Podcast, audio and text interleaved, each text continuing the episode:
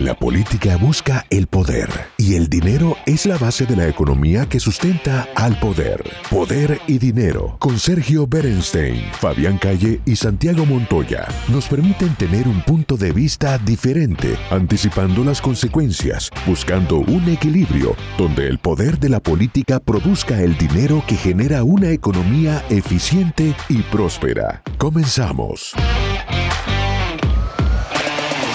Bienvenidos a otro bloque de Poder y Dinero. Aquí estamos compartiendo eh, con eh, Sergio Bernstein, con Fabián Calle, esta entrevista con el experto en mercados financieros internacionales, Darío Epstein. ¿Cómo te va, Darío? Hola, Santiago. Gracias por lo de experto, muy amable. Bueno, eh, es así. Por lo menos lo has demostrado en las anteriores entrevistas y, y la audiencia se dio cuenta, Darío. Así que eh, sin embargo, esta vez te vamos a llevar a un terreno muy difícil. Eh, a ver. Sí, estamos los tres y entre los tres, con, Fabián y con Sergio, te queremos poner en tensión. Vamos a uh. hablar de Argentina, lo más difícil que hay en el continente.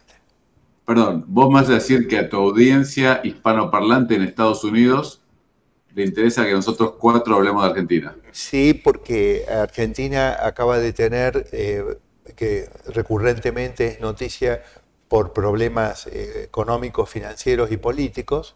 Eh, el, Senado, eh, un grupo de senadores o de representantes del Congreso de Estados Unidos le envió una carta al presidente Biden pidiéndole que le quite apoyo económico y financiero a la Argentina, pero simultáneamente Argentina tiene una novedad.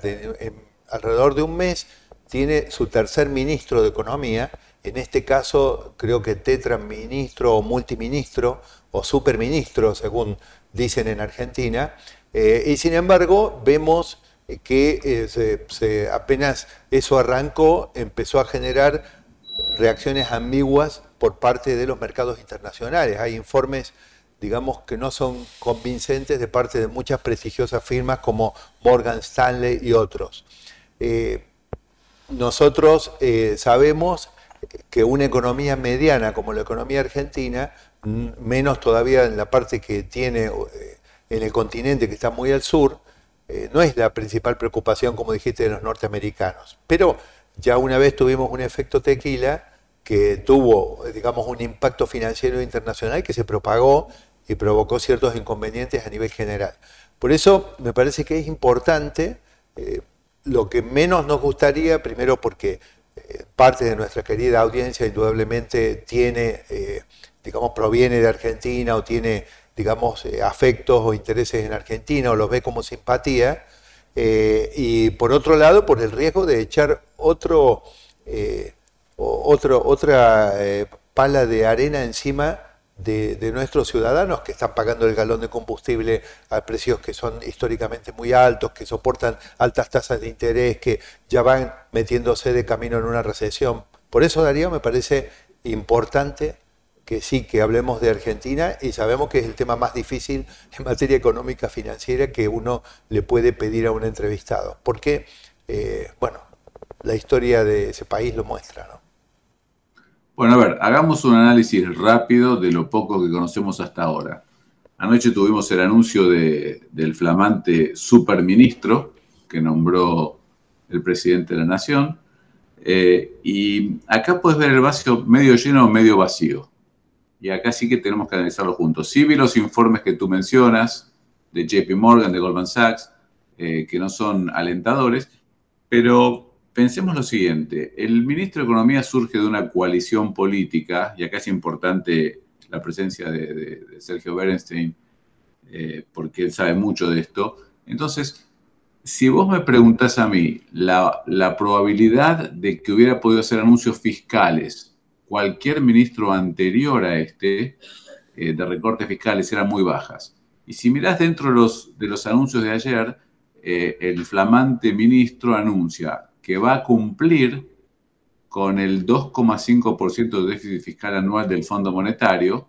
Ten en cuenta que viene corriendo entre 3,5 y 4% anual, le quedan cinco meses, o sea que eso es un ajuste importante. Luego habló de em, una, una, readecuación de tarifas con algo muy interesante, y acá voy a ser un poco duro.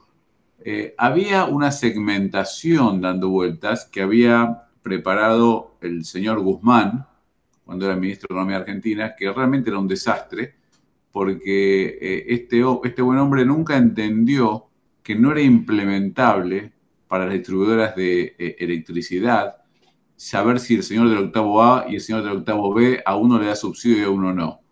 Cambio, la propuesta que, que hacen ayer, más allá de si el monto de 400 kilowatts es mucho o poco, está más atino con lo que hacen otros países del mundo que subsidian. Es decir, yo te subsidio un consumo básico y arriba de eso tarifa plana. Entonces te invito, te obligo de cierta forma a que tu conducta sea de menos consumo. En lugar de dilapidar la energía, que es lo que pasa cuando te regalo todo, acá te digo, bueno, mira, con esta parte, que es la que vos precisás realmente para hacer tus quehaceres domésticos, acá te subsidio. Arriba de eso, si vos querés gastar, tener los aires acondicionados prendidos todo el día, arriba de eso pagás la tarifa plena. Y a mí me parece que es fácil de implementar y por otro lado, desincentiva el abuso en el consumo de energía e incentiva el ahorro. Entonces, creo que eh, ya tenemos dos cosas positivas. La tercera cosa positiva a mí me gustó, eh, venían abusando de los anticipos del Banco Central que le da el Tesoro.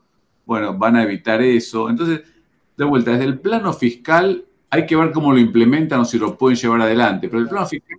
Darío, eh, me parece que nuestra audiencia necesita, eh, necesita eh, hacer algunas analogías. El Banco Central argentino sería algo parecido a la Reserva Federal, digamos, en términos de, un americano que nos está escuchando, es decir, el que maneja la política monetaria, ¿no es cierto?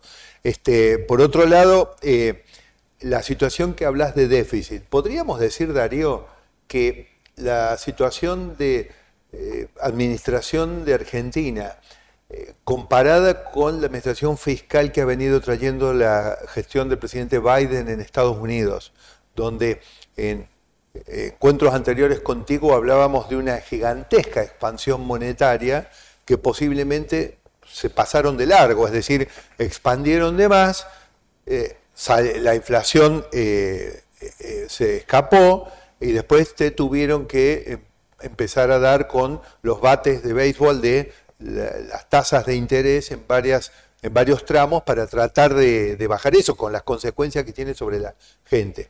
En el caso argentino, vos dirías que eh, ha estado eh, ese país financiándose de una manera así expansiva, similar a los Estados Unidos, con la diferencia que los dólares norteamericanos los quieren, digamos, casi todos, mientras que los pesos argentinos... a ver, vamos de vuelta. Nadie puede vivir y, pasemos el ejemplo de una familia tipo.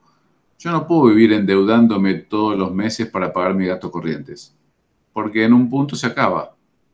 Estados Unidos todavía, a pesar de que se ha expandido, o sea, ha habido una expansión monetaria eh, fenomenal, el libro de la Reserva Federal tiene ya 9 trillones de dólares, eh, trillions en, en, inglés, ¿no? Serían 9 billones de los nuestros, lo puede controlar porque todavía tiene crédito y a tasas razonables.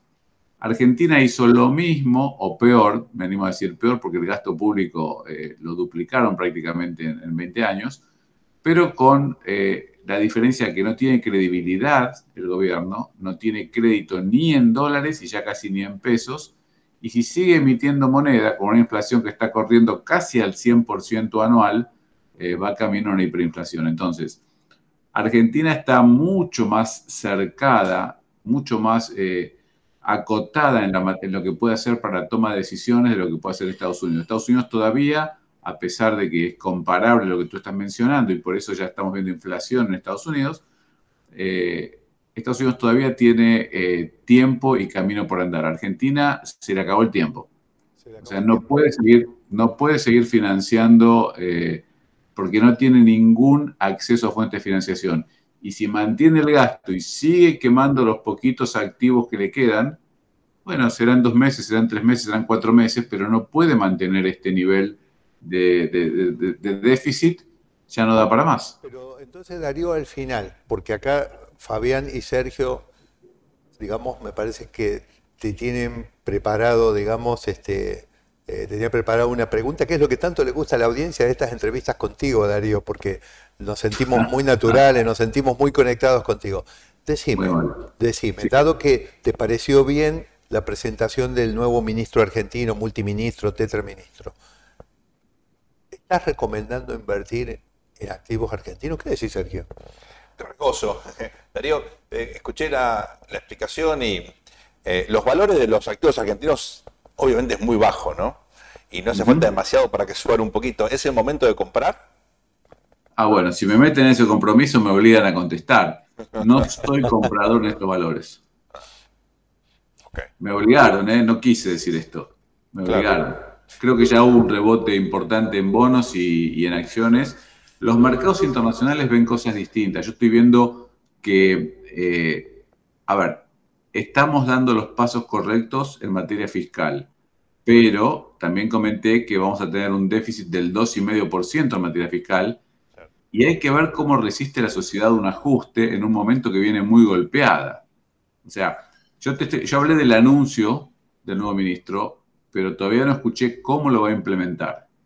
Entonces, vamos a esperar un poquito, pero sí me gusta que haya tocado la posibilidad que es necesario hacer un ajuste. Ahora, si soy comprador de activos argentinos hoy, no, todavía no. ¿Y le recomendaríamos a, nuestro querido colega Fabián Calle hacerlo? ¿Qué decís, Sergio? Darío, Ahora, a Fabián sí. A Fabián, por favor, comprar. Precisamos quien compre. Alguien tiene que comprar. Alguien tiene que hacerlo subir. Claro, claro, No, no, pero, pero, pero creo que todavía. Ahora, vamos a ver, démosle, no sé, o sea, necesita tiempo, ¿no? O sea, él habló también de un ripo de 5 mil millones de dólares. Bueno, veamos eh, si junta 5, no, perdón, de anticipo de liquidación de eh, eh, exportaciones por 5 mil millones de dólares. Bueno, veamos si junta 5 mil millones de dólares. A mí me suena un poco este, como a rascar el fondo del tarro, como se dice en algunas partes del continente, pero bueno, como se dice, mientras hay vida hay esperanza y tendremos que esperar que esa situación se encarrile, porque no es un tema solamente de Argentina, por más que nosotros tenemos interés muy especial en que eso salga bien, sino que es un tema de las regiones, un tema del continente y es un tema que puede contagiar en un momento muy complicado del mundo, Este, amigos. Entonces, eh, Darío, eh, te pusimos en aprietos y te prometemos que en los futuros encuentros no te vamos a llevar a un tema tan difícil como Argentina. No, no, no, no, escucha, no hay problema, para eso, para eso tengo que, estar preparado. Lo que sí, cuando termines con Argentina, que creo que, creo que fuimos bastante contundentes con la opinión, igual tenemos que esperar un poquito porque, eh, de vuelta, tenemos que esperar ver cómo va a implementar las medidas, eh, tenemos que esperar, a ver, el diablo está en los detalles, todavía no hemos visto los detalles. Muy bien.